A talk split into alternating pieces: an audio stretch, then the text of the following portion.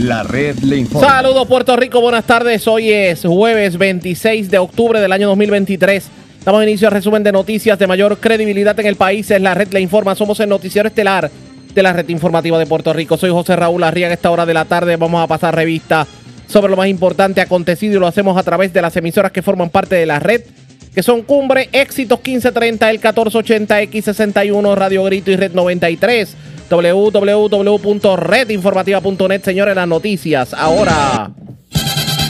Las noticias. La red le informa. Y estas son las informaciones más importantes en la red Le Informa para hoy, jueves 26 de octubre. Pablo Casella se declara culpable por la muerte de Carmen Paredes. Por fin viene el dragado de los embalses como Dos Bocas, Caonillas y Oaxaca. Confirma la Autoridad de Energía Eléctrica.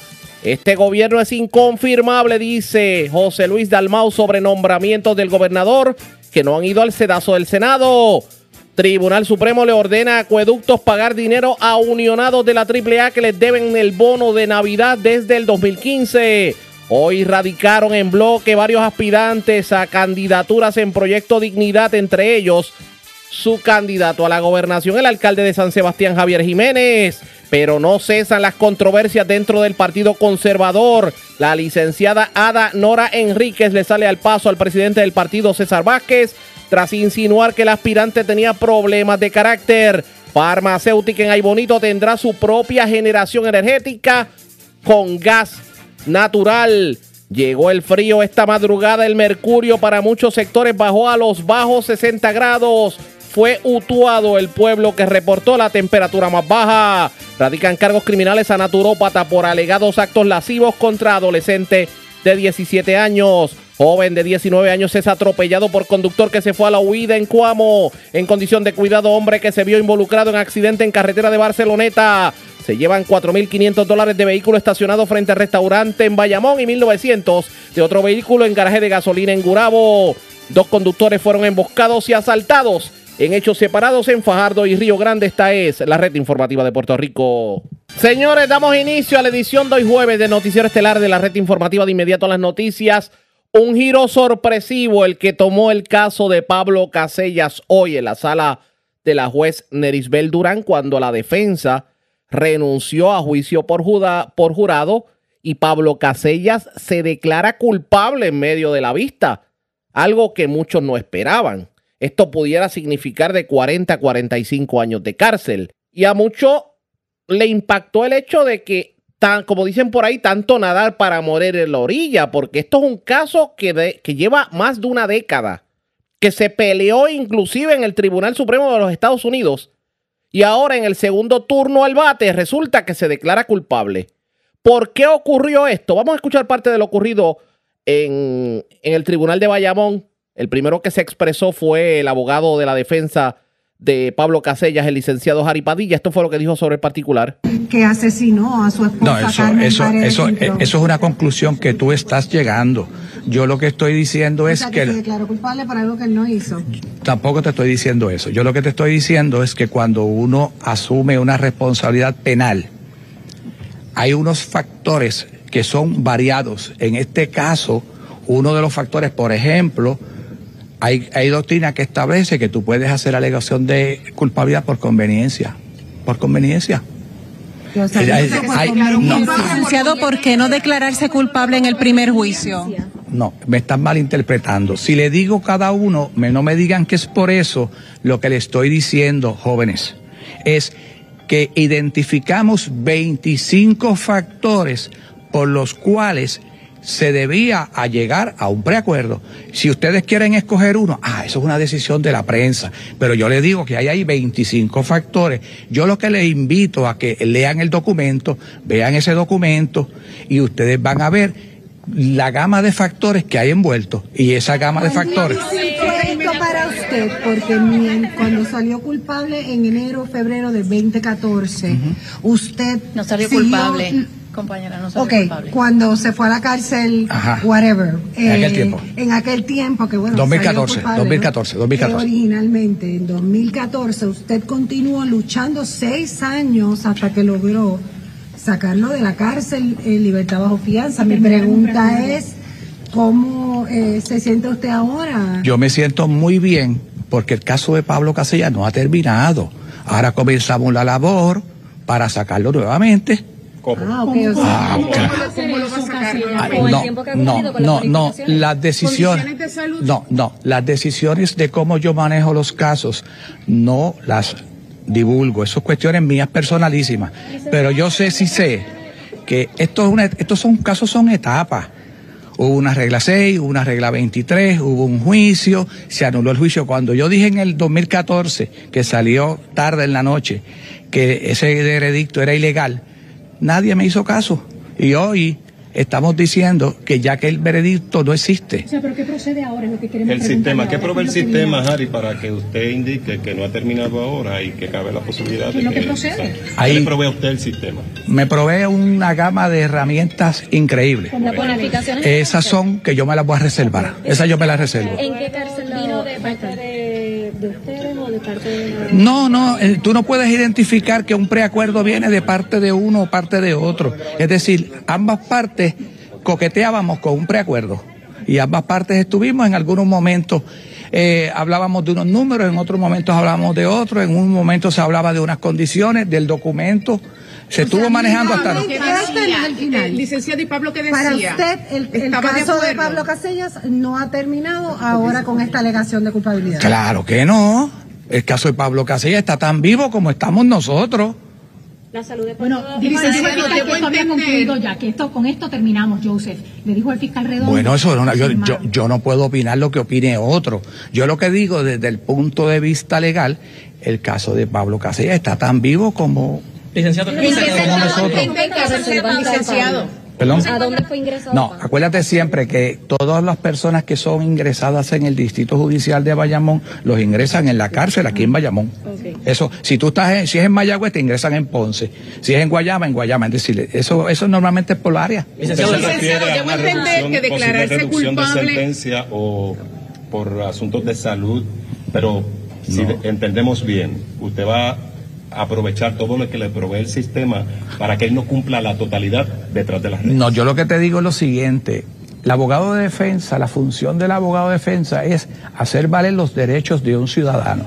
Y hacer valer los derechos del ciudadano, yo voy a utilizar todos los remedios que la ley brinda para ponerlos a disposición del ciudadano. Y ahora que tengo a la compañera Pimentel que me va a ayudar, Padilla, pero ¿A qué no va a Licenciado, licenciado, 35 licenciado, yo debo de ¿Cuánto tiene entender que el declararse culpable en este segundo juicio es parte de una nueva estrategia para que Pablo Casella finalmente salga de la cárcel. Eso es lo que yo estoy entendiendo. bueno, es una forma de manejar un caso. O sea, que nuevamente pero no ha habido arrepentimiento de él. ¿Estás seguro que Bueno, Pablo bueno, va- va- yo no te puedo dar, yo no te, no, yo no te puedo dar una, liber- una, una decisión como tú me la pides. Pero yo te digo que hay remedios para atender la situación jurídica de don Pablo. decir que no va a Y yo- 45 y yo- licenciado. La totalidad. claro que no. Nadie los cumple No, en este eh, ordenamiento. No se trata de, de don ¿Cuántos Pablo. más o menos? O sea, No, ¿nos puede dar un número? no, ¿Cuánto tiempo no, estaría Pablo ese, ese es un número que yo me lo reservo. Y si yo le digo lo siguiente, hagan lo que se llama por ahí, los que hablan mucho inglés, el due diligence, y van a ver que en la moción hay unos, unos, unos tips que pueden encontrarlo. Y Pablo, cuando le presentó usted este acuerdo, cuando hablaron sobre la posibilidad de declararse culpable, ¿cuál fue la postura de él? ¿Qué dijo? Esto es un proceso, mira, cuando, estaba- él mira, estaba- déjame explicarte esto. Cuando tú representas a un ciudadano, el, tú no, normalmente yo no tengo la práctica de hablarle a un ciudadano en- inmediatamente sobre alegaciones preacordadas. Esto es un proceso de maduración. Los casos son como la fruta. Se maduran con el tiempo, no con el deseo del agricultor.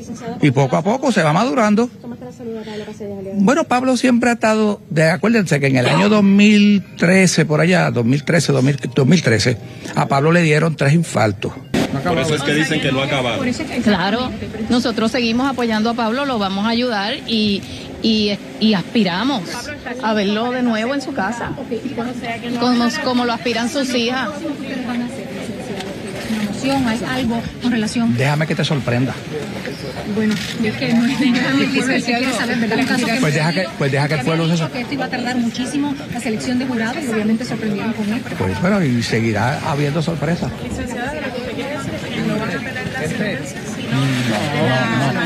Acu- Acuérdate, acuérdate, que, acuérdate que las convicciones por alegación preacordada no son apelables.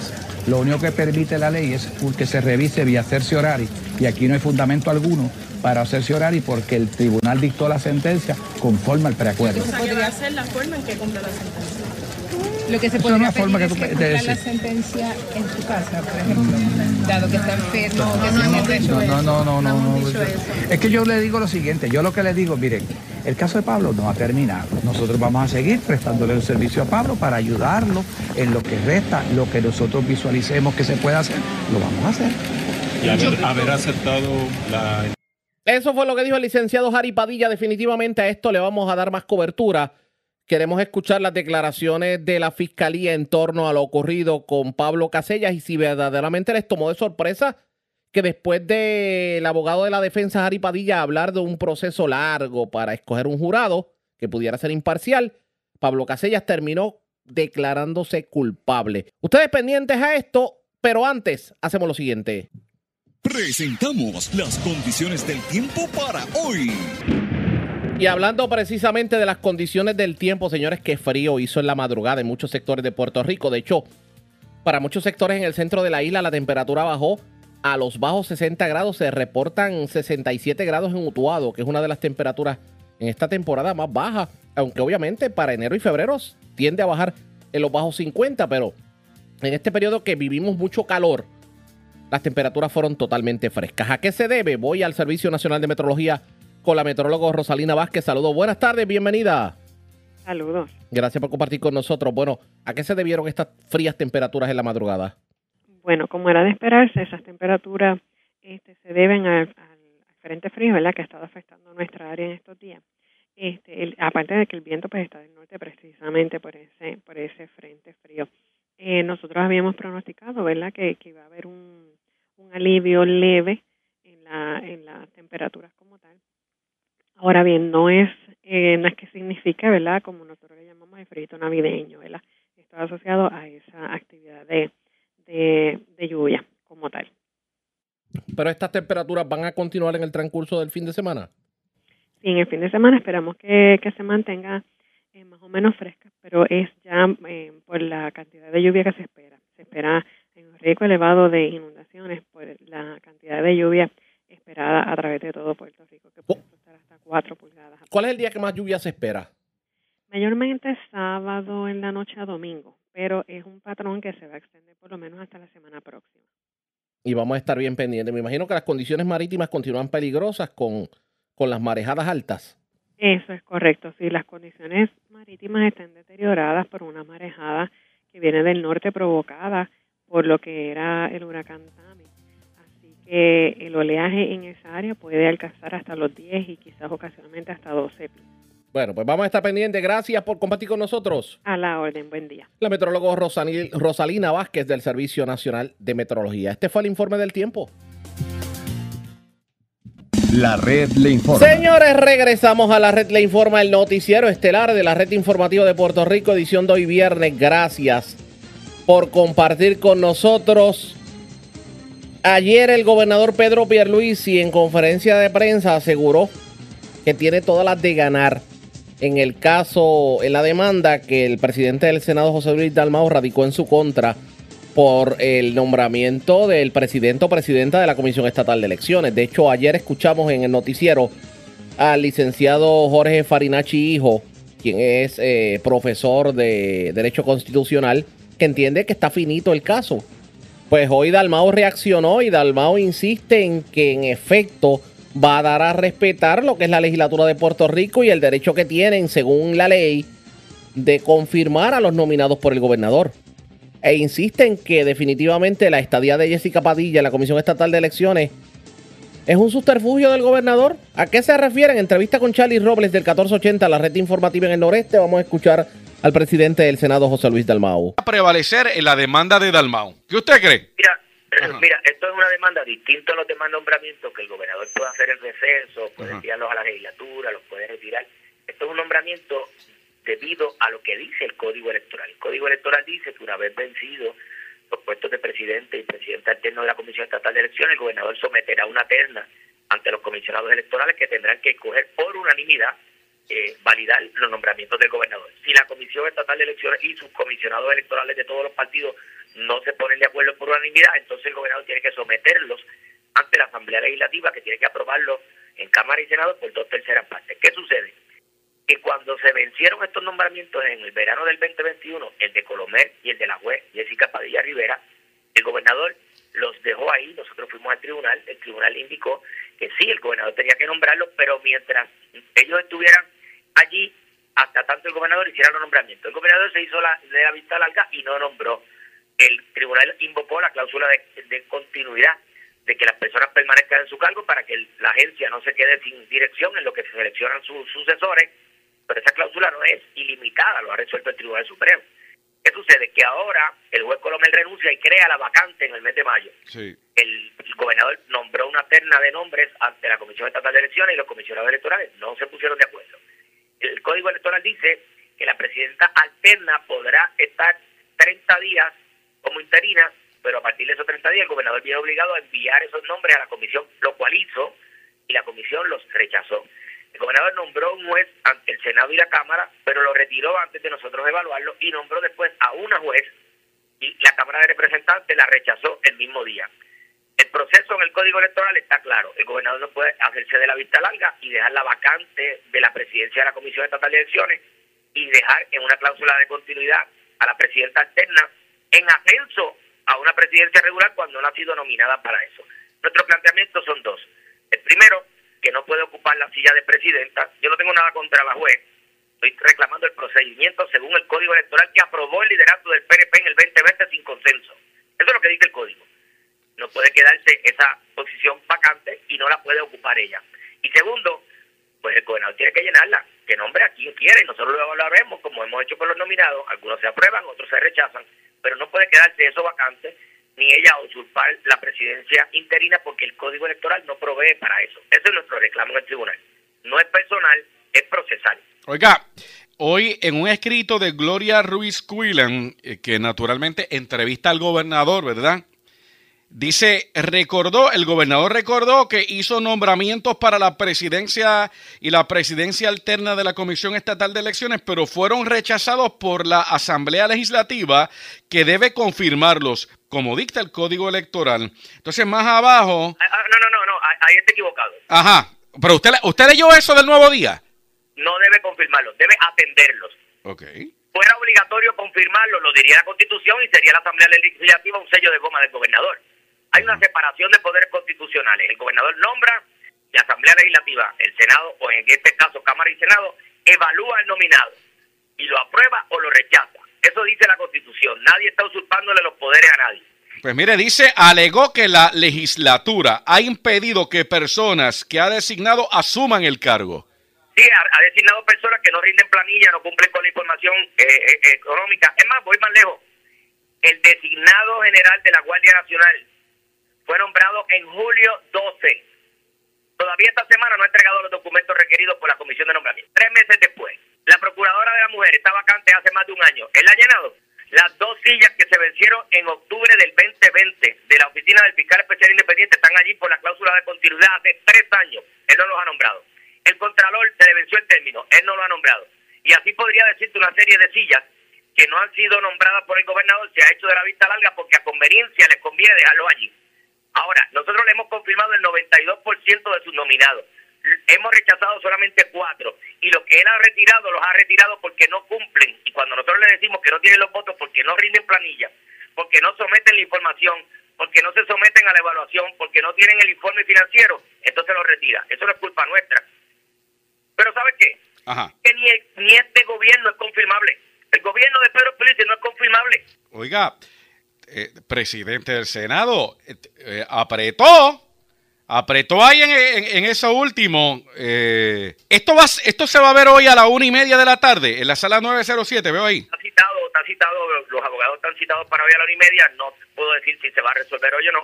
Pero como es un mandamo y es un testito, tiene, tiene, tiene prioridad Sí. y por eso se citó rápido para el día de hoy. Ustedes no tienen que ir, y digo las partes No, envueltas. no, nosotros los abogados están por nosotros. Los abogados van por ustedes.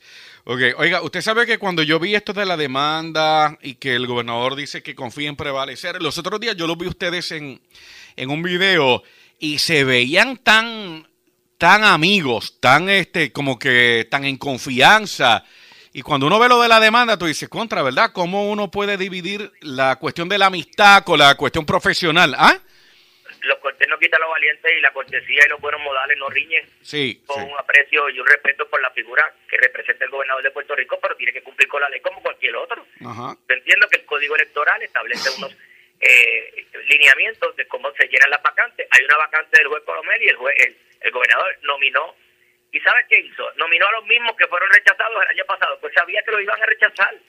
Y a conveniencia, pues se hace de la vista larga y deja la posición vacante y permite que una persona que no ha sido nominada para ese cargo lo ocupe de forma interina, lo cual el Código Electoral no dispone para eso.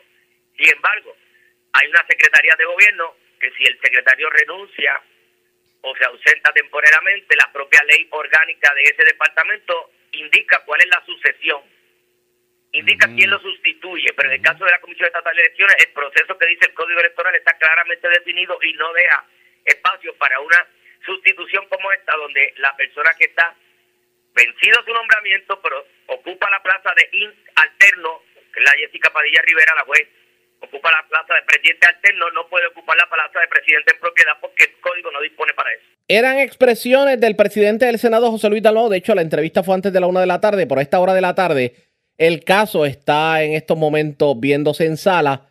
¿Cuál será el futuro del caso? Le vamos a informar mañana cuál es el desenlace y si en efecto se le da apertura por parte de los tribunales a este pedido del presidente del Senado, José Luis Dalmau, en cuanto a la Comisión Estatal de Elecciones. ¿Qué terminará ocurriendo? Pendientes a la red informativa. Vamos a otro tema porque hoy se confirma que la Autoridad de Energía Eléctrica, en efecto, ya sometió el pedido para, para aquello. Bueno, por lo menos abrió la solicitud de cualificaciones para que aquellos que estén interesados puedan participar en la subasta del dragado de 11 embalses alrededor del país. Estamos hablando de 350 millones de dólares. Y entre los embalses que se van a dragar está nada más y nada menos que el lago Dos Bocas, que por décadas no se le ha dado mantenimiento. Y como ustedes saben, aparte de que produce energía, pues es el recurso principal de agua para la zona metropolitana a través del superacueducto. Pero también se incluye para dragado el lago Caunillas de Utuado, el Guayabal de Juana Díaz, el, lago Matrullas de Orocovis, el lago Garzas de Adjunta, Oaxaca, el lago Luqueti de Yauco, entre otros. Y claro, obviamente se espera que, que pueda tardar dos semanas el proceso.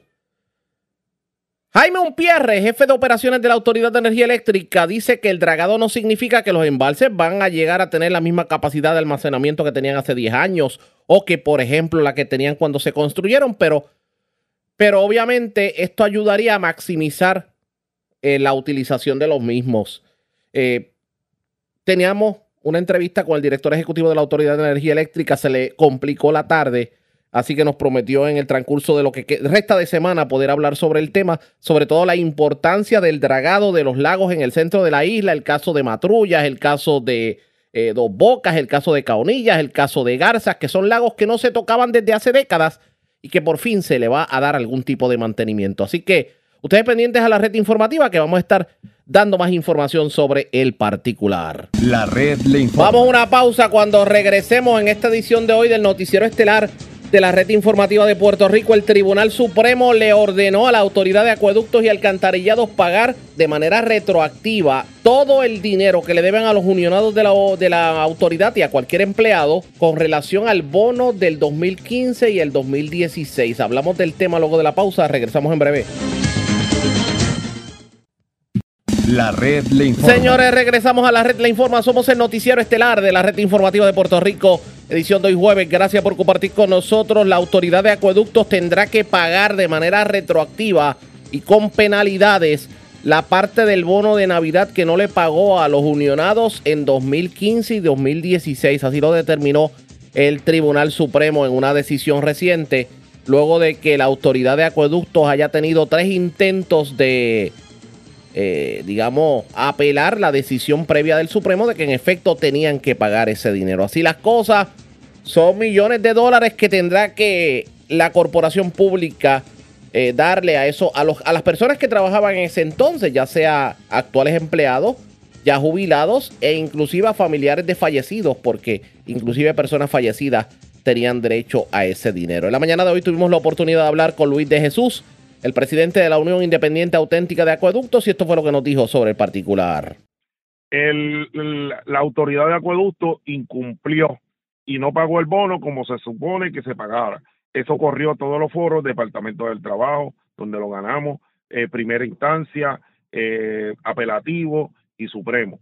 Hoy la autoridad hizo eh, uso de reconsideración en el Supremo y ayer nos baja una decisión de que tienen que pagar. Aténganse a lo resuelto. Así que la autoridad de acueducto no le quedará de otra, eh, me imagino, y que no seguirá con este caso en otro foro, sino que este nos llamará en los próximos días, espero yo, para ver cómo nos va a pagar todo ese dinero que se le debe a todos los unionados de la autoridad de acueducto. Déjeme, déjeme sacar la bola de cristal. Escucharé a la Junta de Control Fiscal diciendo que no hay dinero, que la autoridad está en quiebra y no sé qué más. Bueno, nosotros hemos visto como la autoridad de acueducto, este, a razón de eh, los trabajadores, precisamente los trabajadores de la autoridad de acueducto, de la austeridad que le tiene a la Unión, a los empleados afiliados a la Unión Independiente Auténtica, ha sacado todos esos beneficios porque la Junta, con la ley 26, que nosotros hemos aportado, aportamos todos nuestros beneficios, porque no fue que los negociamos, Arriaga, fue que nos arrebataron todos los beneficios que tenían los trabajadores por convenio colectivo, todos quedaron en suspenso por la ley 26. Así que nosotros estamos aportando a, a esa ley promesa este, al fisco de Puerto Rico, la autoridad de acueducto, todos los empleados han aportado porque nos han quitado todos los beneficios marginales y beneficios de convenios colectivos que nosotros teníamos. ¿Cuántos empleados? Inclusive Ah, hasta el bono nos habían quitado.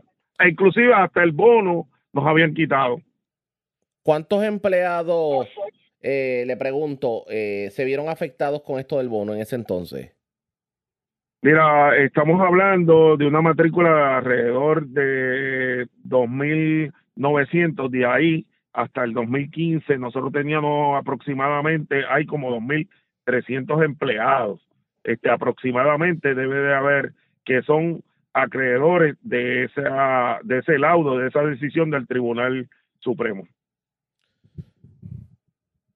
¿Y por qué la autoridad de acueducto va tres veces al Supremo para tratar de evitar el pago?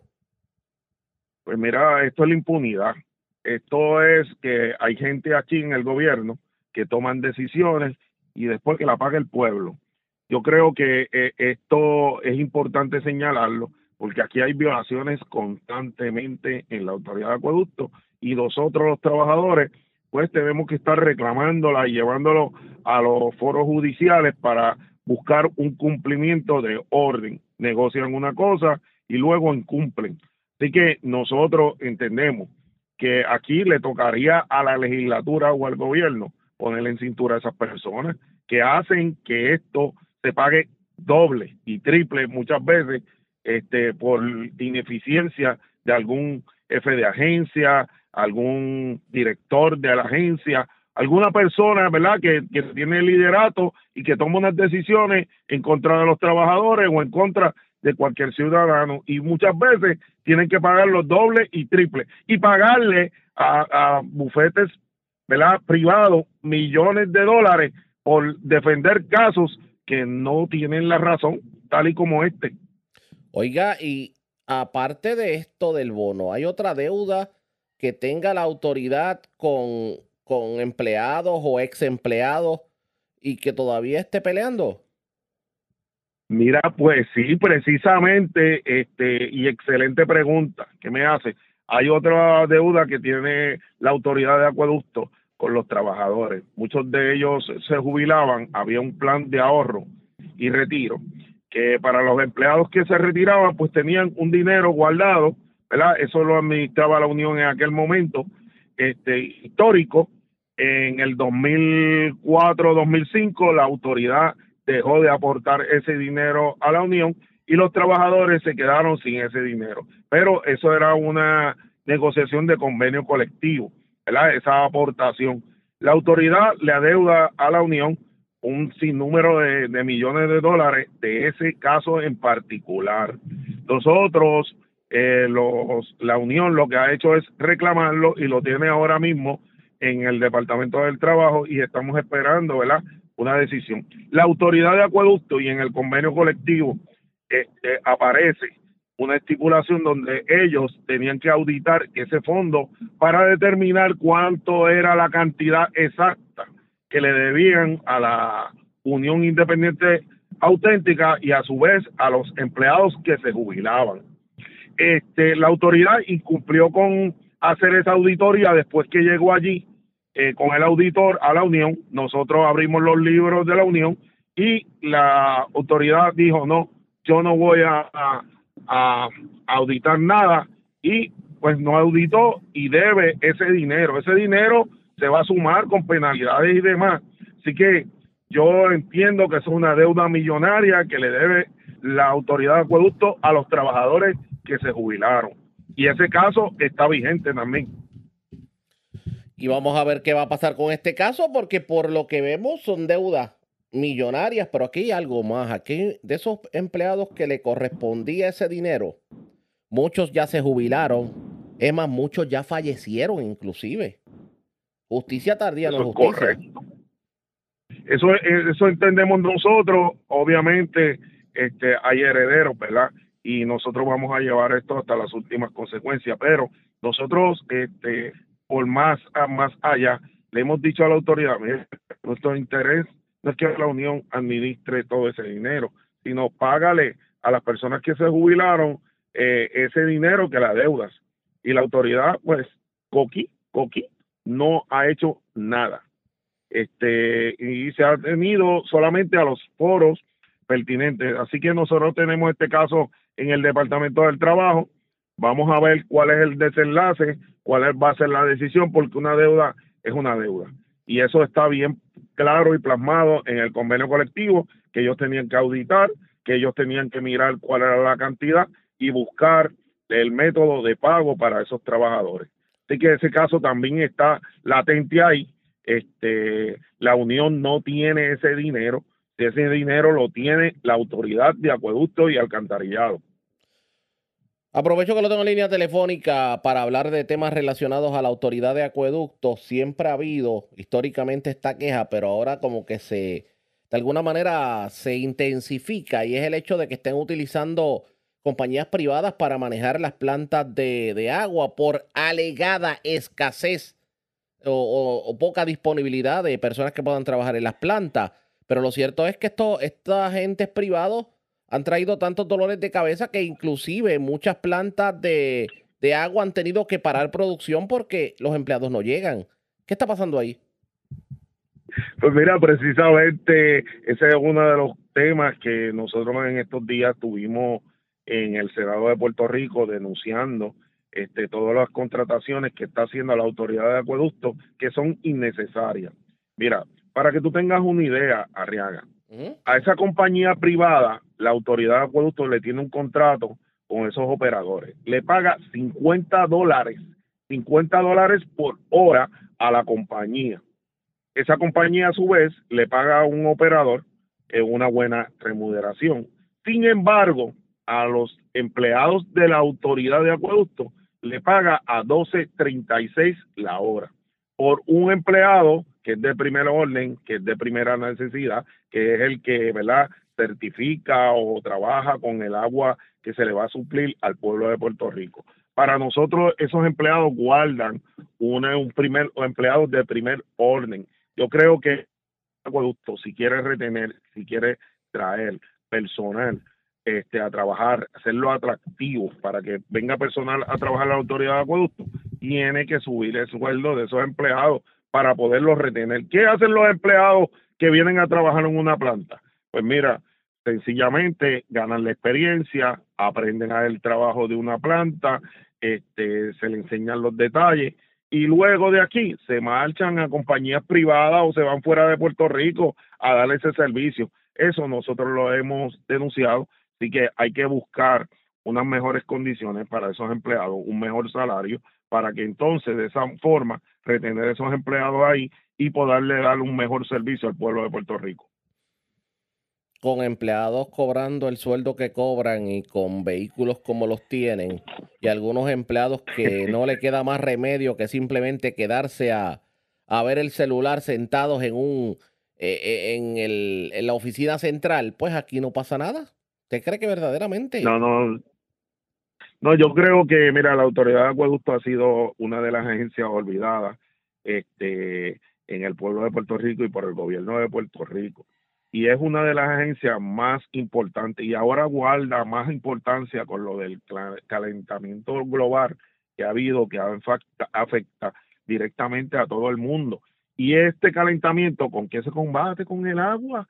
Porque si tú tienes un calor bien sofocante, ¿qué tú haces? Vas a la nevera y buscas un vaso de agua o compras una botella de agua o te tomas el agua. Gana mucha relevancia el agua.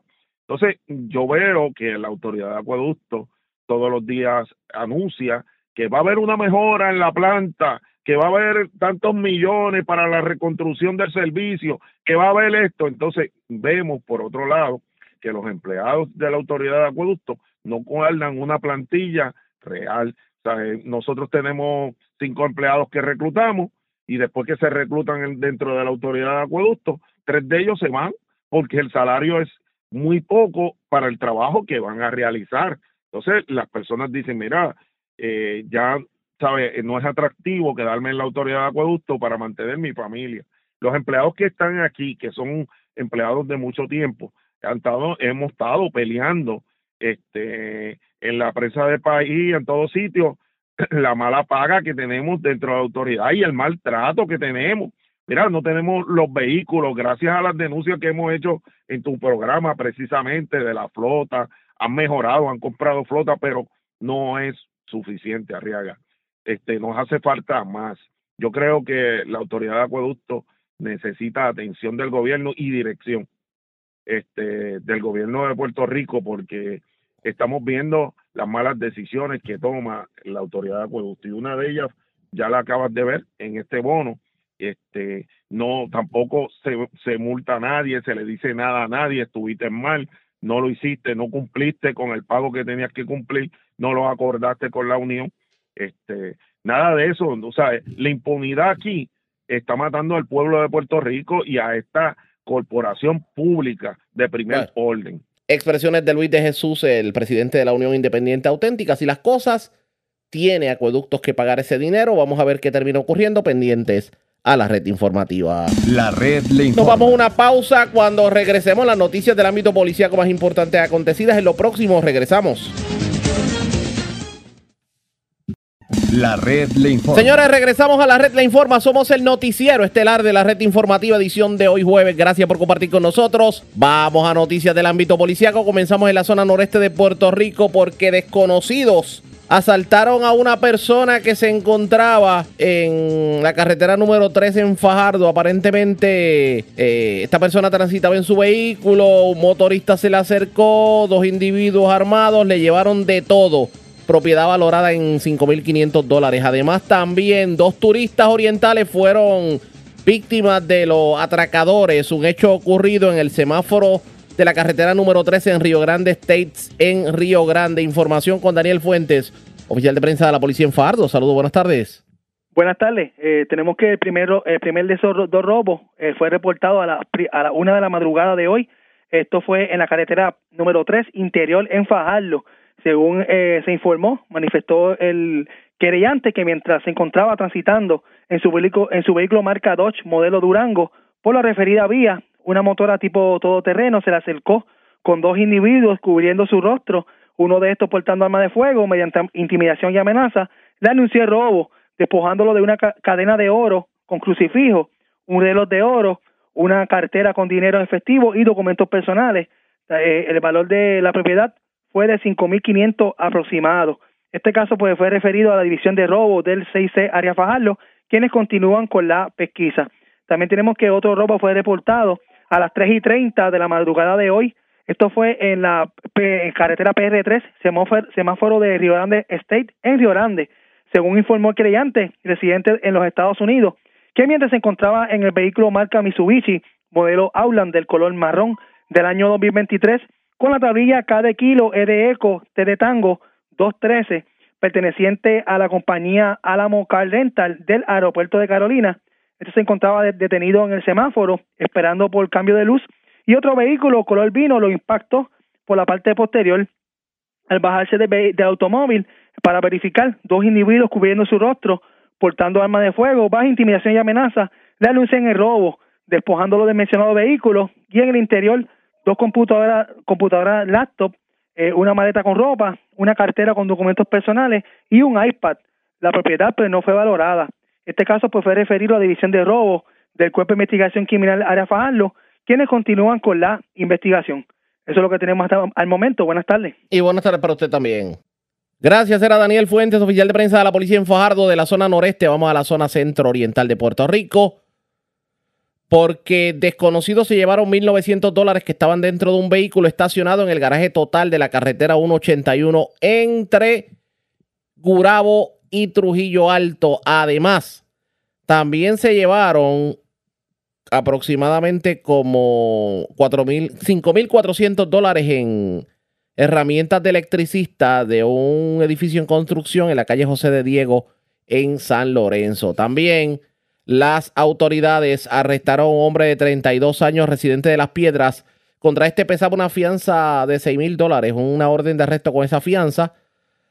Aparentemente esta persona, este es el caballero que le cobraba dinero a las personas disque para un viaje a África y se embolsillaba el dinero. La información con Edgardo Ríos Queret, oficial de prensa de la policía en Cagua. Saludos, buenas tardes.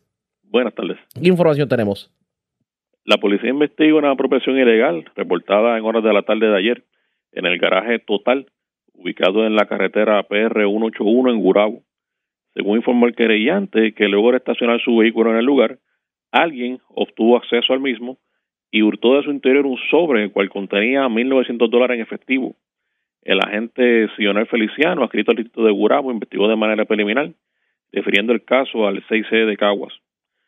También la policía investiga otra apropiación ilegal reportada en horas de la tarde de ayer en las inmediaciones de un edificio en construcción ubicado en la calle José de Diego del, del municipio de San Lorenzo. Según informó el querellante, que alguien hurtó del lugar varias herramientas de electricista, las cuales fueron valoradas en 5.400 dólares. La agente Diana Amaro, adscrita al Distrito de San Lorenzo, investigó de manera preliminar. También agentes adscritos al negociado de inteligencia y arrestos del área de Caguas informaron sobre el diligenciamiento de orden de arresto en contra de Wilber Spencer Frotman, de 32 años y residente en Las Piedras, contra quien pesaba una fianza de 600 mil dólares por violaciones a los artículos 127C, explotación financiera de personas de edad avanzada, 182, aprobación ilegal agravada, y 202, fraude del Código Penal de Puerto Rico, expedida por la juez Ingrid Caro Cop del Tribunal de Caguas. Surge de la investigación que el imputado, quien se hacía pasar por representante de la agencia de viaje para el viaje, cobró en el 2022 un total de 4.995 dólares a una septuagenaria por un viaje grupal a África y unos días antes de la salida pautada canceló la exclusión y desapareció sin devolver el dinero.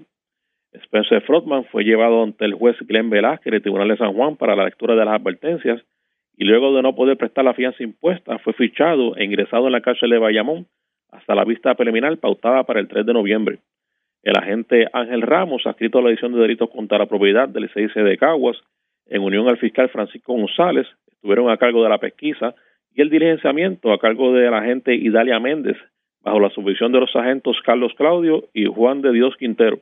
Que pasen buenas tardes. Y buenas tardes para usted también. Gracias, Ricardo Ríos Queret, oficial de prensa de la policía en Caguas de la zona centro-oriental. Vamos a la zona norte de Puerto Rico. En condición grave se encuentra una persona que se ve involucrada en un accidente de tránsito ocurrido en el barrio Horno frente a un colmado en Barceloneta. Información con el Malvarado, oficial de prensa de la policía en Arecibo. Saludos, buenas tardes.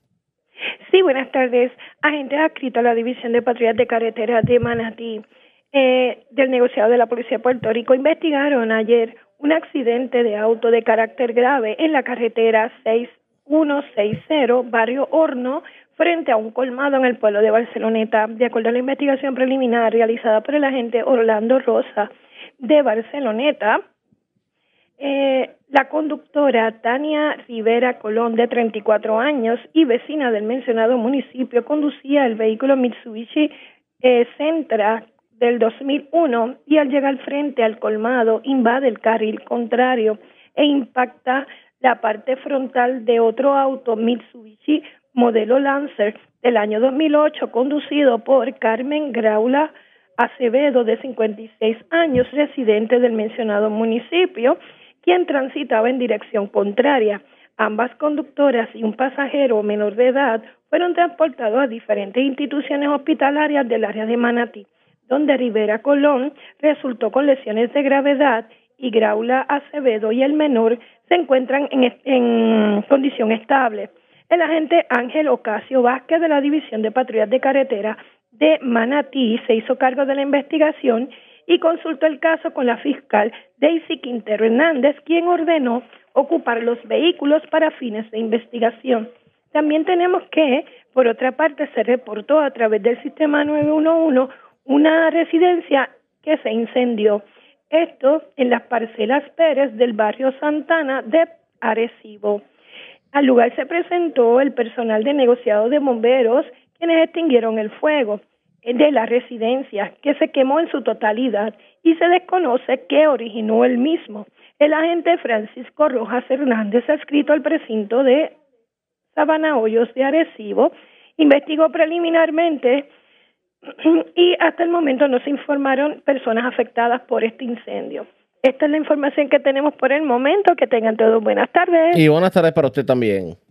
Gracias, era el Malvarado, oficial de prensa de la Policía en Arecibo del Norte. Vamos al sur de Puerto Rico. Una persona murió en extrañas circunstancias. Un hecho ocurrido en la parte posterior del garaje total en la carretera 149 en Villalba. Información preliminar con Yachira Velázquez, oficial de prensa de la Policía en el Sur. Saludos, buenas tardes. Buenas tardes a todos. Agentes del negociador de la Policía de Puerto Rico, adscritos al distrito de Villalba, se encuentran investigando una querella de persona muerta sin causa determinada. Eso es ocurrido en la carretera 149, en la parte posterior del garaje total en Villalba. Según se informa, una llamada al sistema de emergencia 911 alertó a las autoridades sobre la situación. Al llegar, encontraron un hombre sin vida. Al momento, se desconoce la causa de la muerte. Gracias por la información. Buenas tardes. Buenas tardes a todos. Gracias, era Yachira Velázquez, oficial de prensa de la policía en el sur y del sur. Vamos a la zona central y centro-sur de Puerto Rico, porque en Coamo una persona fue arrollada por un conductor que se fue a la huida. Esto ocurrió en la carretera 150 del barrio Santa Catalina en Coamo. También en la zona de Coamo, vivo de milagro, se encuentra un hombre que recibió una herida de arma blanca. Esto en el barrio Palmarejo. Hombre de 43 años, aparentemente en medio de un incidente violento. Información con Guidalis Rivera Luna, oficial de prensa de la policía en Ay Bonito. Saludos, buenas tardes. Saludos, buenas tardes. Un accidente grave con peatón gitano se reportó a las 7.50 de la noche de ayer miércoles en el kilómetro 12.6 de la carretera 150 del barrio Santa Catalina en Cuamo. De acuerdo a la información preliminar, un hombre de 19 años fue impactado por un vehículo de motor, el cual se desconocen las descripciones, de que el conductor del mismo abandonó el lugar sin brindar información alguna, resultando con heridas de gravedad. El perjudicado fue transportado por los paramédicos en ambulancia hacia el Hospital Menonita de Cuamo, donde fue atendido por el médico de turno, quien describió que su condición era grave.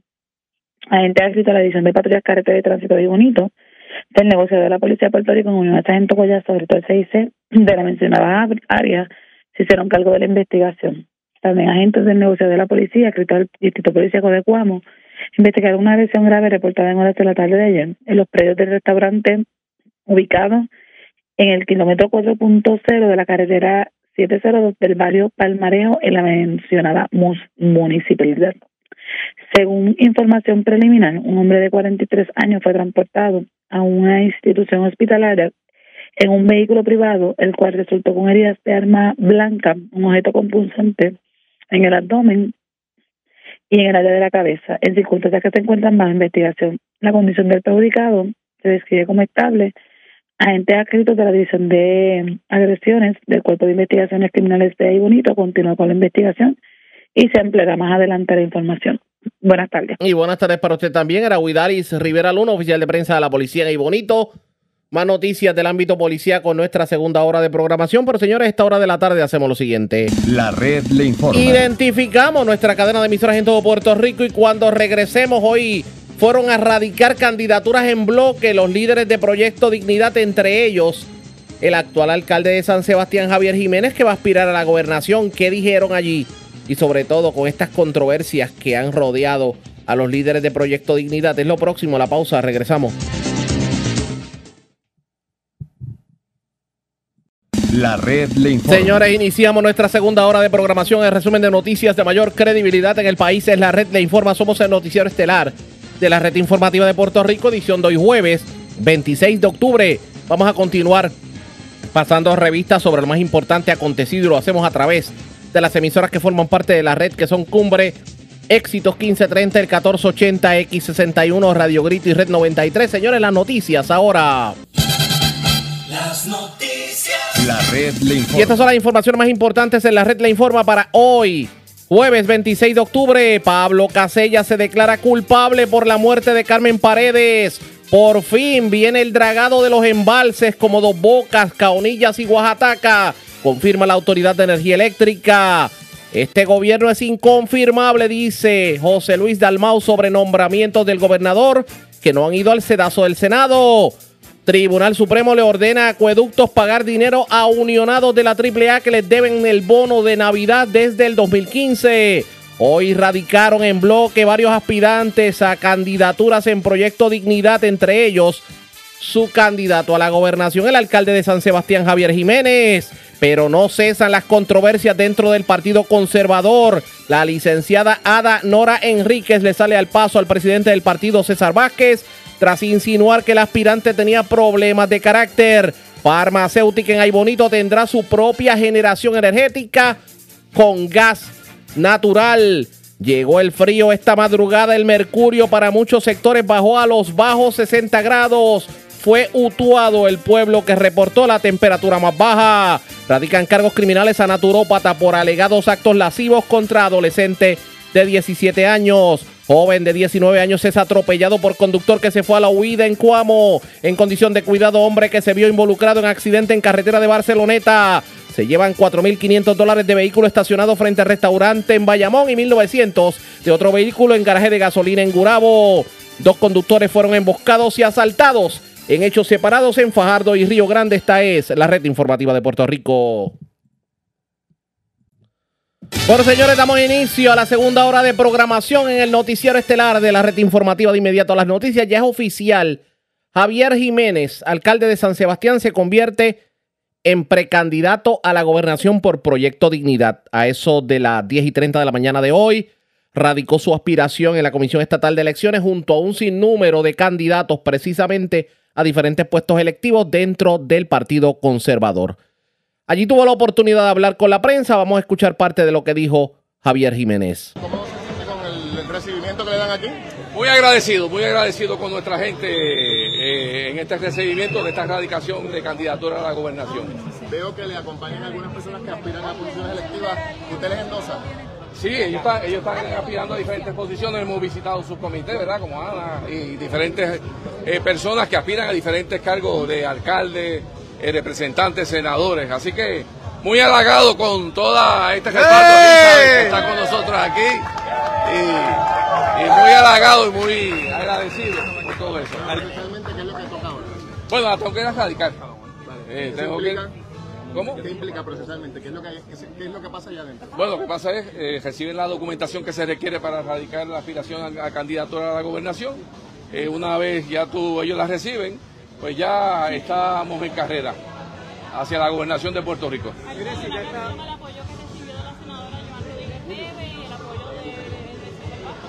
Pues muy agradecido, muy agradecido por ese apoyo. Lo que buscamos es que todo esto que sueños que tenemos para Puerto Rico se puedan convertir en realidad y que se comience con una nueva forma de gobernar el país.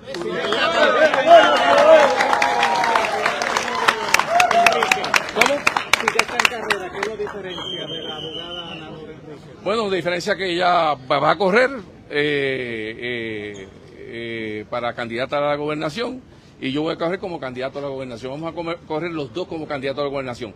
Tenemos muchas cosas en común porque tenemos una serie de convicciones y principios eh, que compartimos tanto ella como yo. Tenemos pues una serie de ofertas cada uno de cómo es la visión nuestra para el pueblo de Puerto Rico y cómo nosotros podemos ampliar lo que es la base de Proyecto Dignidad, que más allá que como muchos algunos creen que es un partido religioso, es un partido de personas conservadoras que atesoramos gobierno ágil, pequeño, que atesoramos el respeto a los ciudadanos, respetamos, atesoramos el derecho de los padres sobre los hijos a su educación, respetamos lo que es el derecho a la vida desde, de su, desde su comienzo, respetamos esa dignidad que tiene que tener cada ser humano. A pensar muchas veces diferente, pero eso nos hace a nosotros seres humanos que podemos nosotros pues discutir esas diferencias. Y esas diferencias no nos puede ser enemigo a ninguno de nosotros. Y esas diferencias se tienen que respetar. Alcalde, usted eh, radica en plancha porque veo varias personas, va, va a radicar junto a otras personas también. Bueno, ya hay otras personas que están radicando durante el día de hoy. Han estado- ¿Cómo tienes, por favor? Pues aquí tenemos a Luis de allá de San Germán, ¿verdad? Luis Vega, candidato a la alcaldía de San Germán. Muy bien. Por aquí hay otros más. Está Ana, candidata a Fajardo, me dice. Ana Figueroa, candidata a Fajardo. ¿Algún otro está? Mario, Mario por acá. Candidata a Caguas.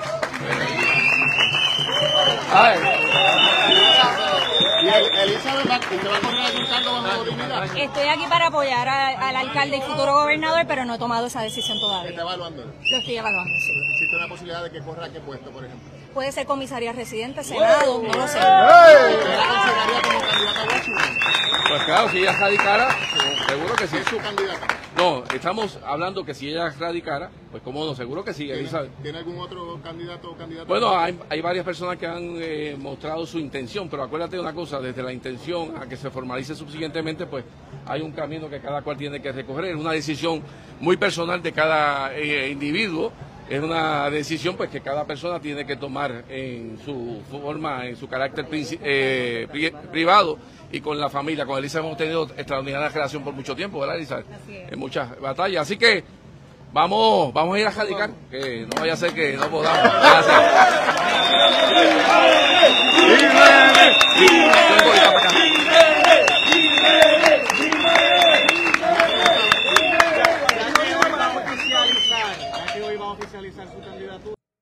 Esas fueron las expresiones de Javier Jiménez a su llegada a la Comisión Estatal de Elecciones, pero luego de erradicar su candidatura habló con la prensa. Vamos a escuchar parte de lo que le dijo a la prensa. Usted sabe que en el proyecto de dignidad pues tenemos primaria con la compañera ganadora, así que procedería pues comenzar con el proceso de, de campaña. Jiménez, en términos de las finanzas de una campaña, ¿cómo, cómo enfrenta ese reto? Primaria y obviamente una elección general, sea usted o sea Enríquez, la- eh, quien, quien sea candidato. ¿Hay, hay fondos, hay, hay recaudación? Bueno, es un reto grande que tenemos. Eh, eh, para recaudar para una primaria y subsiguientemente para la gobernación. Tú sabes que el gobernador Pierluisi eh, ha dicho que aspira a tener ya 5 millones de dólares, para las campañas primaristas y subsiguientemente. Jennifer también, el Partido Popular pues tiene también sus recursos, así que para nosotros es un reto. Pero lo que vamos a hacer es como hace muchas veces el cuerpo, cuando no tiene quizás la vena principal que pueda llevar sangre, vamos a tener muchas venas secundarias llevando el mensaje que queremos llevar al pueblo de Puerto Rico. Así que... eh,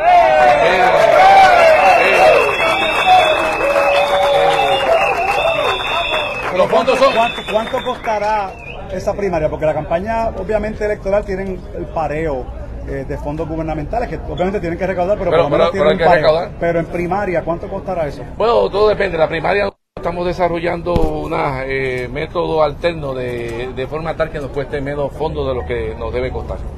Eh, el contacto con la gente, el contacto eh, con los comités eh, y con el liderato en todo, en todo Puerto Rico. Pero siempre hay unos costos que se, se tienen que incurrir en eso, ¿verdad? Usted viene de un, de un partido con una estructura histórica, ¿verdad? Y este, acaba de ingresar a este partido que es de nueva creación, que enfrentará una primaria por primera vez. ¿Tiene esa estructura o hay cosas dentro de la estructura que hay que trabajar? No, hay muchas cosas que trabajar todavía. El partido es un partido en evolución. Hombres y mujeres crearon este partido eh, hace casi, en el 2019 básicamente, eh, tuvieron la valentía, sin tener pues experiencia política, de enfrentar todas estas maquinarias, eh, como consecuencia de eh, que se cansaron pues de los partidos eh, tradicionales que tenemos en Puerto Rico y ahora pues tenemos este partido que va en evolución eh, y necesita todavía la creación de muchas estructuras, eh, tanto las estructuras que son electorales, movilización financiera, comunicaciones, etcétera. Es un reto grande, pero lo vamos a hacer, lo vamos a hacer.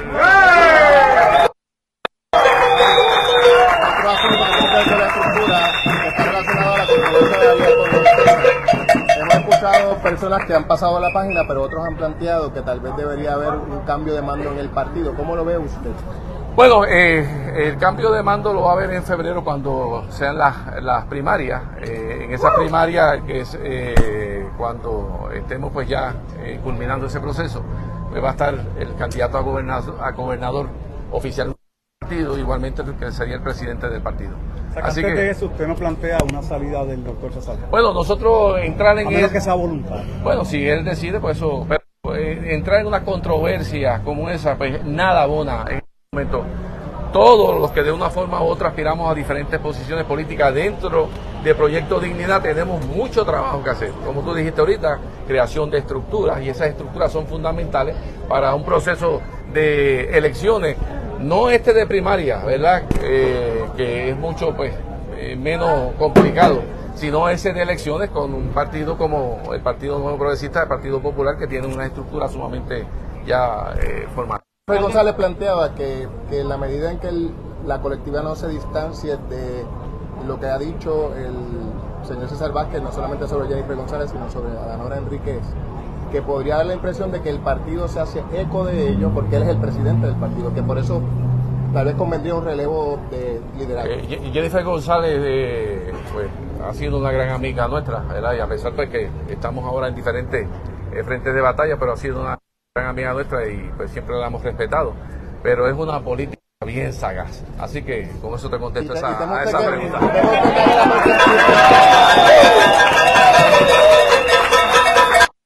¿Cómo, cómo usted que la percepción, en la medida en que el presidente sea don César, sea desde afuera, ah, bueno, pues él dijo eso, pues ellos también opinan lo mismo? Bueno, todo, todo el mundo sabe que no, excepto el que quiere llevar ese mensaje. César hizo una entrevista en el día de ayer y en su carácter personal habló, pero la- la- el, el- el partido ha hecho una expresión como partido.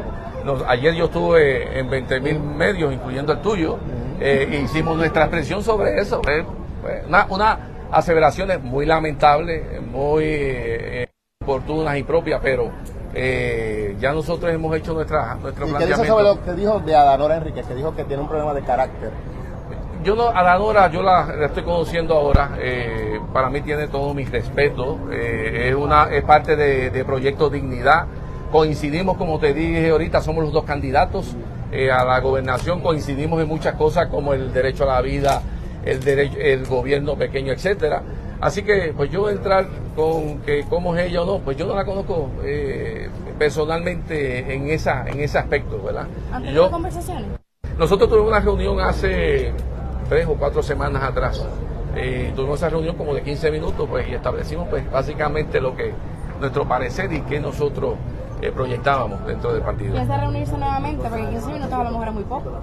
Bueno, depende, depende eh, de lo que tú tengas que hablar.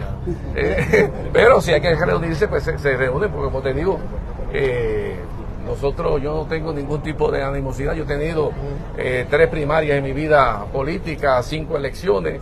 Eh, en todas nosotros hemos eh, prevalecido y hemos respetado al oponente y nos ha dado eso, la estrategia, el- la, el- la- el- la fuerza de carácter para subsiguientemente los que no estaban con nosotros para que se, se- se re- nos reunamos, ¿verdad? Porque tenemos, los que estamos en Proyecto Dignidad, tenemos el mismo propósito, que las cosas cambien en Puerto Rico.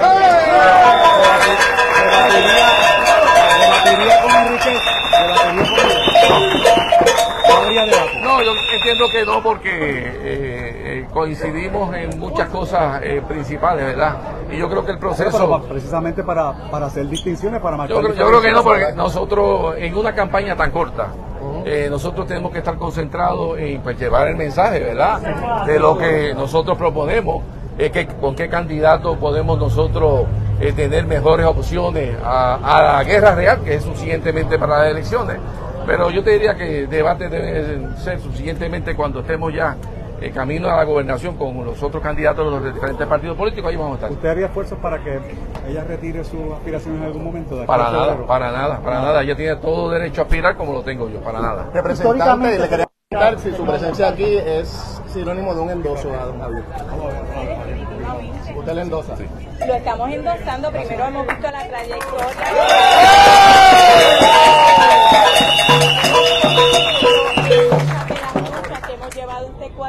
Declaraciones de Javier Jiménez, la política definitivamente se torna la mar de interesante, pero eso es lo que dijo Javier Jiménez. ¿Qué dice su contendora Adanora Enríquez, tomando en consideración que hasta el presidente de Proyecto Dignidad ya le puso la cruz? Vamos a hablar del tema, pero antes hacemos lo siguiente. Presentamos las condiciones del tiempo para hoy. Hoy jueves, la humedad de una línea de corte frontal, la proximidad de una vaguada de nivel medio superior y una vaguada de superficie, mantendrán un patrón climático muy húmedo e inestable, al menos durante el próximo fin de semana. Debemos experimentar temperaturas más frescas y aguaceros en varios sectores de Puerto Rico, sobre todo en las tardes. En el mar, el oleaje del norte procedente del lejano huracán Tami y del Frente Frío continuarán promoviendo peligros marinos y condiciones costeras complicadas para aguas y pasos del Atlántico, así como para las playas orientadas al norte, al menos hasta el domingo. En la red informativa de Puerto Rico, este fue el informe del tiempo. La red le informa. Señores, regresamos a la red La Informa. Somos el noticiero estelar de la red informativa, edición de hoy, jueves. Gracias por compartir con nosotros. Parece que Proyecto Dignidad no sale de una para meterse en la otra, porque no solamente la controversia que vimos ayer en torno a las declaraciones que hiciera César Vázquez eh, sobre el embarazo de Jennifer González, que terminó inclusive pidiendo disculpas, sino también lo que sería la primaria a la gobernación. Hoy se confirma que la senadora Joan Rodríguez Bebe respalda abiertamente a Javier Jiménez como candidato a la gobernación porque entiende que es el candidato que más votos va a traer de otros sectores hacia Proyecto Dignidad.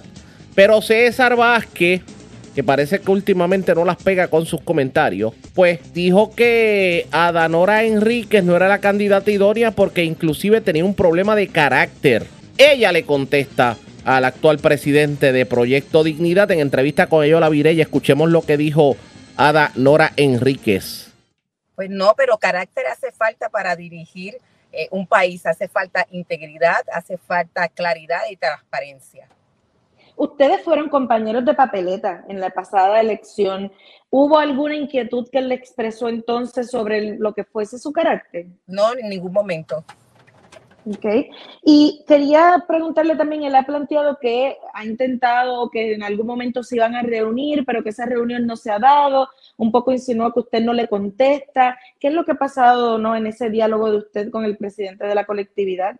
Pero no, nosotros coordinamos, tratamos de coordinar una reunión la semana pasada y entonces el día que yo tenía disponible no estaba disponible y era esta semana y de hecho hoy vamos a tener una reunión con el Consejo de Gobierno. Y también quería preguntarle eh, una, sobre una, su reacción sobre unas expresiones muy controvertibles del doctor Vázquez en la mañana de hoy sobre eh, el embarazo de la aspirante a la candidatura a la gobernación del Partido Nuevo Progresista, Jennifer González. Eh, se han expresado distintos líderes del proyecto Dignidad y quería saber su reacción a las expresiones en las que insinúa que ese embarazo es un embarazo mediante maternidad subrogada.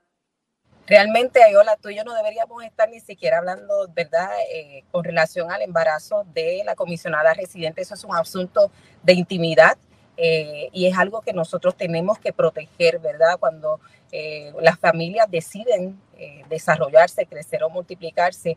Y quiero establecer de una manera clara que esas expresiones para nada representan lo que son los principios de eh, Proyecto Dignidad un partido que las personas que salieron a trabajar a buscar los endosos en el 70% fuimos mujeres. Así que si algo nosotros buscamos es garantizar y proteger los derechos de la mujer eh, que tiene igual dignidad, ¿verdad?, que el hombre. Así que son desacertadas, no representan las posturas del partido. Independientemente de, de, si echamos a un lado no la controversia sobre Jennifer González o la figura de Jennifer González, cuando él trae el tema de la maternidad subrogada es como si fuera, ¿verdad? Un, un asunto negativo, un asunto, ¿verdad? Que no, que, que, hay algo malo con que una mujer busque la maternidad subrogada. ¿Cuál es su postura sobre los vientres de alquiler? Pues la o la maternidad subrogada.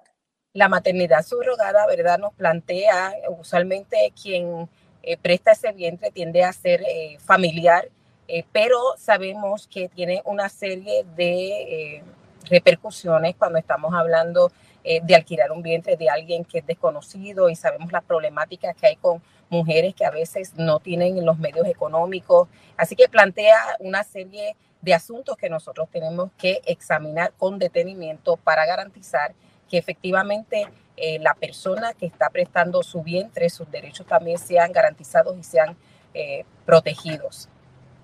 Quería preguntarle también en la mañana de hoy reaccionó como parte de todos los líderes de Proyecto de Dignidad que han estado reaccionando a, este, a esta controversia, reaccionó Javier Jiménez y eh, se le preguntó también sobre su candidatura y él dice que eh, se reunieron brevemente, tal vez en unos 15 minutos, en algún momento dado, para hablar de las aspiraciones de ambos. ¿Cómo describe usted ese encuentro? ¿Qué espera usted de, ese, esa primaria que se anticipa en Proyecto Dignidad? Pues ese encuentro fue un encuentro respetuoso, directo, este, ecuánime, eh, y tuvimos la oportunidad de hablar sobre el partido, sobre la necesidad de hacerlo crecer, por eso es que estimamos que unas primarias beneficiarían al partido, eh, poderlo eh, consolidar, desarrollar ese equipo electoral que necesitamos de cara a las elecciones. Así que vimos con, como positivo la posibilidad de establecer estas primarias que lo único que hacen es afirmar nuestra democracia. Nos comentaba que tiene una reunión hoy con el Consejo de Gobierno del partido. ¿Qué, cuál, eh, ¿Cuál es la expectativa de ese encuentro? ¿Qué es lo que se va a discutir? Pues la realidad es que esperamos que podamos eh, hablar sobre las distintas posiciones que se han estado manifestando con relación a los miembros eh, en cuanto al manejo de las primarias o cómo se ha manejado la página, etcétera, de tal manera que los procedimientos puedan quedar debidamente claros eh, para todas las partes. ¿Usted espera que tener, verdad? Un proceso justo dentro del partido eh, a pesar de esas expresiones del presidente de la colectividad? ¿Usted cree que él debe mantenerse como presidente de la colectividad? Ahora mismo eso es un asunto que debe evaluarse, ¿verdad?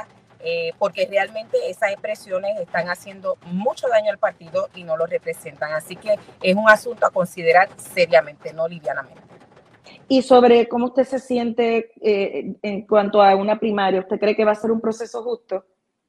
Por eso es que tenemos esa reunión hoy, Ayola, para garantizar que sea justo eh, y responsable, un, un proceso transparente donde tengamos las garantías de confiabilidad. Expresiones de la precandidata a la gobernación por Proyecto Dignidad, la licenciada Ada Nora Enríquez. Parece que, bueno, como les decía ayer, si ustedes pensaban que las controversias políticas solamente se limitaban al PNP y al Partido Popular Democrático, se equivocaron. Ya ustedes ven cómo están las cosas en Proyecto Dignidad. ¿Pudiera provocar todo esto una división en el Partido Conservador? Eso está por verse pendientes a la red informativa. La red le informa. Cuando regresemos más noticias del ámbito policíaco y mucho más en esta edición de hoy jueves del noticiero estelar de la red informativa. La red le informa. Señores, regresamos a la red le informa, el noticiero estelar de la red informativa. Gracias por compartir con nosotros. Vamos a más noticias del ámbito policiaco. Desconocidos se llevaron 4.500 dólares en cablería eléctrica de una residencia en el barrio Pileta Sawyer de Lares. Información con Karen Martel, oficial de prensa de la Policía en Utuado. Saludos, buenas tardes. Saludos, buenas tardes. Agentes del negociado de la Policía de Puerto Rico, adscritos al precinto de Lares, investigaron un escalamiento ocurrido en horas de la mañana de ayer en la carretera 129 de kilómetro 26.1 en el barrio Pileta Sawyer en Lares. De acuerdo a la información, informó el perjudicado que alguien le ocasionó daños a los candados de entrada, obteniendo acceso al interior del edificio, apropiándose de toda la cablería eléctrica instalada en dicho lugar. La propiedad usada está valorada en 4.500 dólares aproximadamente. El agente Rubén Cot, adscrito al precinto de Lares, investigó de manera preliminar y recibió el caso del personal de la División de Propiedad del Cuerpo de Investigaciones Criminales del área de Utuado quienes continuarán con la investigación. Gracias por la información. Buenas tardes. Muy buenas tardes. Gracias, era Karen Martel, oficial de prensa de la policía en Utuado, de la zona de la montaña. Vamos a la zona metropolitana. Se le erradicaron cargos criminales contra una turópata, aparentemente por cometer actos lascivos contra una joven de 17 años. Además, se llevaron 3.500 dólares en efectivo de un vehículo estacionado en la marginal de la carretera 167 en el estacionamiento de un restaurante de comida rápida en Bayamón. Información con Mayra la oficial de prensa de la policía en Bayamón. Saludos, buenas tardes. Sí, buenas tardes. La información que tenemos es eh, que en horas de la tarde de ayer en el Tribunal de Bayamón le fueron radicados dos cargos criminales por actos lascivos a Eugenio Portela Sánchez, de 45 años, contra una víctima menor de 17 años de edad en el municipio de Guaynabo. De acuerdo a la investigación realizada por la agente María Santiago Roldán, eh, supervisada por el sargento eh, Luis Marreros de la División de Delitos Sexuales del Cuerpo de Investigaciones Criminales de Bayamón, Portela Sánchez, presuntamente tocó a la víctima en sus partes íntimas. Estos casos fueron reportados en los años 2017 y 2019.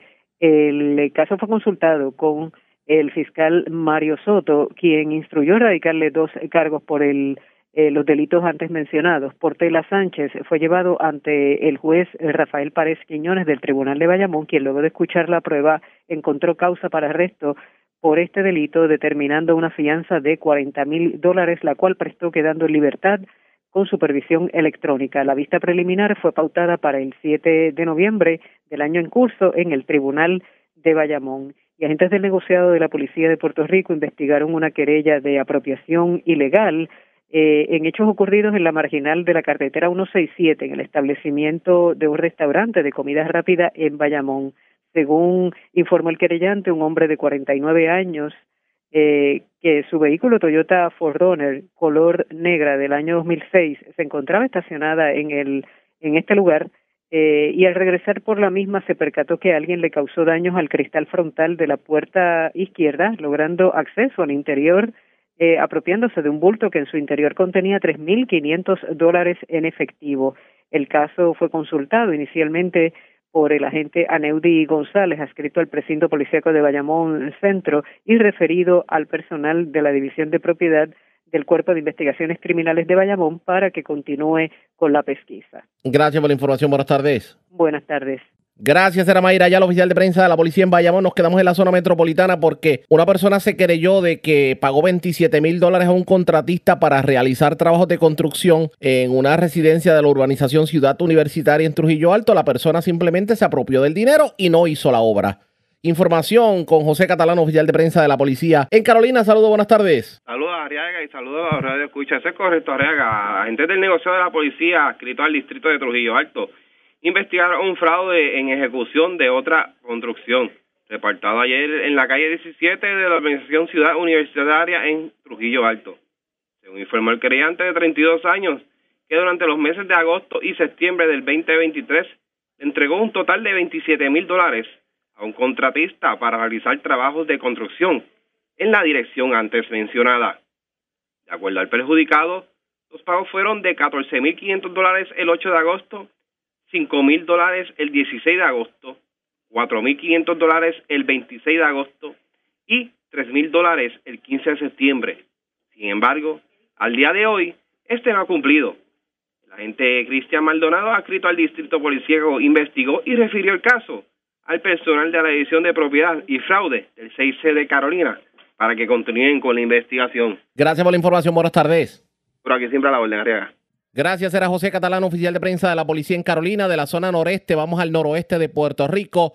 Las autoridades llevaron a cabo un allanamiento en el sector La 15 de Aguadilla. Ya arrestaron dos personas, les ocuparon drogas, dinero en efectivo, parafernalia y municiones. Información con Yaritza Montalvo, oficial de prensa de la policía en Aguadilla. Saludos, buenas tardes.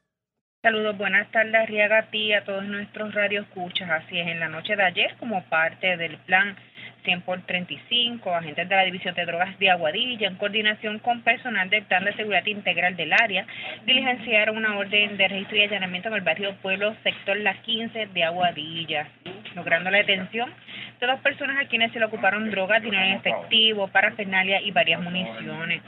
Durante el allanamiento intervinieron con Anthony Nenadish, Besa, de 40, de 40 años, y Aida González Colón, ocupándoseles en el lugar 827 dex de heroína, 38 gramos de crack, 638 bolsas de crack 117 bolsas de cocaína, tres cargadores abastecidos con 38 municiones calibre .40, parafernalia y 4.254 dólares en efectivo. Las órdenes fueron expedidas por el juez Rolando Matos, quien mediante evidencia presentada por la fiscal GMB Avilés y el personal interventor, quienes supervisaron por el sargento Luis Acevedo de la División de Drogas de Aguadilla, consultan los hechos con la fiscalía local para la posible erradicación de los cargos correspondientes. Esas son las novedades más sobresalientes que tenemos en nuestra área policíaca de Aguadilla. Esto es su oficial de prensa, la gente de Yarisa Montalvo. Buenas tardes. Y buenas tardes para usted también. Gracias, era Yarisa Montalvo, oficial de prensa de la policía en la zona de Guayama. Voy a cambiar de tema. Hoy el gobernador Pedro Pierluisi visitó ahí Bonito para inaugurar un sistema de cogeneración de energía con gas natural en la planta, en la farmacéutica Baxter allá en la zona de ahí bonito. Vamos a escuchar parte de lo que dijo en conferencia de prensa. Por alguna razón se daña uno de los generadores, como quiera, tienen el 100% de su energía suplida. Entonces se, están independizando de la red eléctrica en Puerto Rico, pero se mantienen conectados a la red, en caso Dios no lo quiera, que, falla más de, más de un generador, por ejemplo. Pero, eh, y eso, pero es importante que ustedes tengan esa independencia, porque pueden ocurrir, que Dios no lo quiera, otros desastres naturales Puede fallar, sí, como lo hemos visto eh, desde hace muchísimo tiempo, las plantas generatrices en Puerto Rico. Y una facilidad crítica como esta necesita energía 24/7 para cumplir su misión. Eh, algo que me llamó la atención porque estaba haciendo preguntas y me las contestaron todas, porque el equipo de ustedes es una cosa increíble, eh, es que aquí tienen suficiente almacenaje de combustible para si otra vez, Dios no lo quiere, viene un huracán, pueden estar operando la planta por dos semanas sin necesidad de recibir ni gas natural, ni diésel, ni propano, ni gas propano. Eso es increíble. La inversión que está realizando Baxter en sus tres plantas es de 30 millones de dólares, lo que refleja que está apostando a Puerto Rico como sede de sus actividades de manufactura de dispositivos médicos y, y de soluciones a largo plazo, con una inversión de 30 millones, tú no la haces a menos que tú estés aquí. O sea, yo estoy bien pendiente de estas cosas. Somos socios, el gobierno de Puerto Rico y Baxter, eh, y apreciamos esta inversión. Por cierto, algunos pudieran decir, ah, pero esto no es reflejo de que el sistema eléctrico en Puerto Rico pues tiene retos. Pues seguro que tiene retos y lo estamos transformando y se está cambiando energías renovables, todo eso está en curso. No, no, pero es que hay que entender esto. Para nosotros es crítico tener empresas manufactureras del calibre, del prestigio mundial como Baxter. Y Baxter no puede arriesgarse a fallar. Y lo que está haciendo aquí es precisamente asegurando sus, procesos de manufactura eh, en todas sus plantas en Puerto Rico. No, no importa si el sistema eléctrico de Puerto Rico falla por la razón que sea, y yo lo celebro porque es indispensable para el desarrollo económico de Puerto Rico que tengamos una manufactura sólida, particularmente en el área de biociencia, eh, donde está Baxter. Esta iniciativa representa la visión de desarrollo económico que mi administración está impulsando en Puerto Rico y demuestra que nuestras empresas se están moviendo en la dirección correcta hacia la innovación y adquisición de equipo de alta tecnología el, fortalecimiento de su infraestructura y la cogeneración de energía. Willy, y me dieron la noticia de que aquí hay suficiente espacio, aunque hay un terreno allí cerca que te van a abordar para que se lo, de alguna manera, se lo, se los pongas a su disposición. Aquí hay espacio para expandir y eso es importantísimo. Y dejaron espacio para añadir otros generadores. O sea, para que si expanden, como quiera, tengan esta independencia energética que hoy están inaugurando y logrando. Eh, Puerto Rico, en general, ha experimentado un crecimiento económico sostenido en los últimos tres años y la Junta de Planificación proyecta que esto continuará por los próximos diez años. El sector industrial en nuestra isla, que incluye operaciones como la de Baxter, es parte integral de ese crecimiento que estamos teniendo. Eh, consistentemente el índice de compras en, el área de manufactura está en alza. Eh, así que por eso es que yo ven que estoy, sueno como un fanático de ustedes, porque sí, llevamos tres años que eso no se veía en décadas, pero en gran medida es porque este sector está pujante. Eh, la manufactura ha estado creciendo, como acabo de decir, y ahora mismo tenemos 8 mil empleos más en el sector industrial en Puerto Rico que cuando comenzó nuestra administración en enero del 2021. Que eso es un dato importante, son buenas noticias. El Departamento de Desarrollo Económico y Comercio seleccionó a Baxter como entidad representativa del desarrollo económico en esta industria. Y la Baxter va a mantener esa cogeneración fuera de la Autoridad de Energía Eléctrica y de Luma. Ellos van a tener su propia planta de generación por gas, además de lo que son las energías renovables, pero no solamente en Ay Bonito. No solamente se limita a la Baxter de Ay Bonito, que fue donde el gobernador estuvo, sino también en otras farmacéuticas. Así que enhorabuena para, la, para el negocio de las farmacéuticas en Puerto Rico. La red A la pausa regresamos a la parte final del noticiero estelar de la red informativa. La red le informa. Señores, regresamos a la parte final del noticiero estelar de la red informativa de Puerto Rico. ¿Cómo está Estados Unidos? ¿Cómo está el mundo a esta hora de la tarde? Vamos, con DN nos tienen un resumen completo sobre lo más importante acontecido en el ámbito nacional e internacional. La Agencia de Naciones Unidas para la Población Refugiada de Palestina advirtió que en la noche del miércoles deberá detener sus operaciones para salvar vidas en la franja de Gaza a menos que el enclave reciba más combustible. La situación humanitaria que enfrenta el territorio palestino ha alcanzado niveles catastróficos ya que algunos hospitales han debido cerrar sus puertas y otros se ven obligados a suspender servicios críticos debido a la falta de combustible y suministros. En el norte de Gaza, en el hospital Indonesia, el personal ha recurrido a las linternas de los teléfonos inteligentes para poder ver en la oscuridad después de que el hospital se vio obligado a desconectar la energía en gran parte del edificio. Mientras tanto, continúa el incesante bombardeo israelí sobre Gaza. El martes, un padre de la ciudad de Han Yunis llevaba el cadáver de su hija pequeña en sus brazos después de que muriera en un ataque aéreo que Israel lanzó sobre su vivienda. No quiero dejarla ir. Esta es mi hija. Quiero estar con ella todo el tiempo que pueda antes de enterrarla. Ellos querían cubrir su rostro, pero les dije, no, no cubrimos los rostros de los mártires. El rostro del mártir nunca se cubre. El rostro del mártir nunca se cubre. El Ministerio de Salud palestino en Gaza afirma que más de 6.500 personas han muerto desde el 7 de octubre. Las 1,4 millones de personas que han tenido que desplazarse a otras partes de Gaza, lo que representan más de la mitad de su población total, enfrentan tasas de morbilidad cada vez mayores debido al hacinamiento, las malas condiciones sanitarias y la falta de artículos de primera necesidad, como por ejemplo alimentos y agua. Por la noche hace frío y no hay suficientes mantas para todos. Hay arena justo debajo de nosotros. Los niños y niñas están todos enfermos. Algunos tosen, otros tienen secreción nasal y otros por la noche tienen fiebre. ¿Dónde están los derechos de nuestros hijos e hijas? ¿Dónde están nuestros derechos humanos?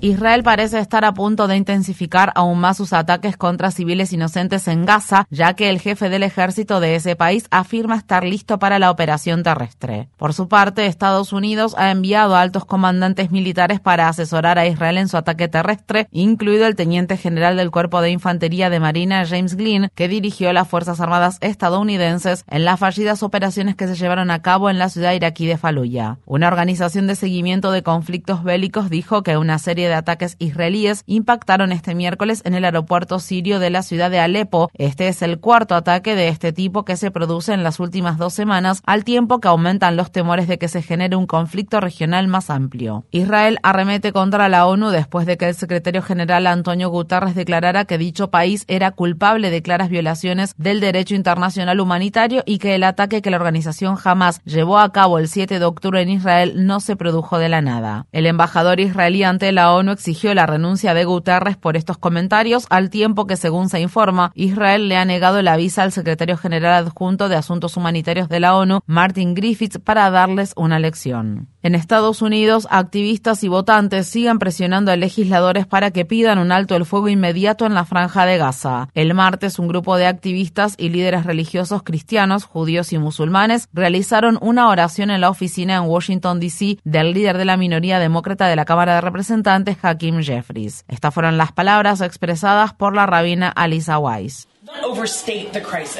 No podemos exagerar la crisis, ya que es realmente catastrófica en todos los niveles. Han muerto más de 2.000 niños y niñas.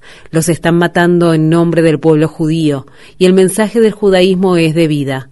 La obligación más sagrada de la tradición judía es el pikuach nefesh, que consiste en preservar la vida humana. Esta obligación está por encima de cualquier otra ley.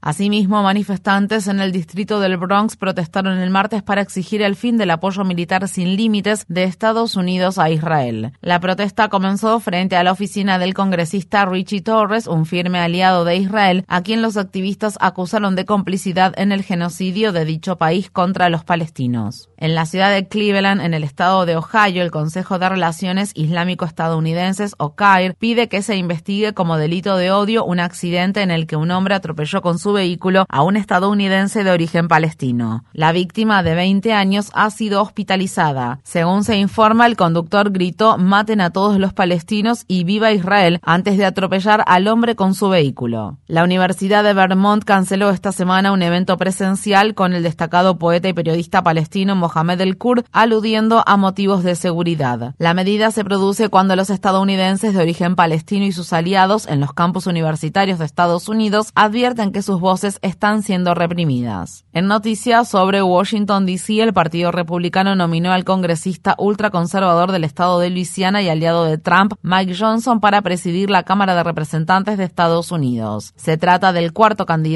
nominado por el partido para ocupar este puesto. La noticia se dio a conocer a última hora del martes luego de otro caótico día en el que el jefe de disciplina del partido, Tom Emmer, fue nominado para el puesto y forzado a retirarse apenas unas horas más tarde. Emmer, un legislador republicano más moderado, no logró obtener el apoyo del ala ultraderechista de su partido ni el de Trump, quien lo criticó en las redes sociales y en una conversación que mantuvo con legisladores republicanos. Según se informa, tras la retirada de Emmer, Trump declaró lo maté. Tom Emmer, quien es legislador del estado de Minnesota, votó a favor del derecho al matrimonio entre personas del mismo sexo y a favor de la certificación de la victoria de Biden en las elecciones de 2020. Tras la destitución de Kevin McCarthy, la Cámara de Representantes lleva más de tres semanas sin presidente. En el estado de Georgia, Gina Ellis se declaró culpable. La abogada de Donald Trump es una de las 19 personas que fueron acusadas en el condado de Fulton de haber organizado una asociación delictiva para revocar los resultados de las elecciones presidenciales de 2020 en ese estado. De este modo, ya son tres los ex abogados de Trump en declararse culpables y aceptar cooperar con los fiscales después de que Kenneth Chisbro y Sidney Powell lo hicieran la semana pasada. Gina Ellis habló el martes ante un tribunal de la ciudad de Atlanta.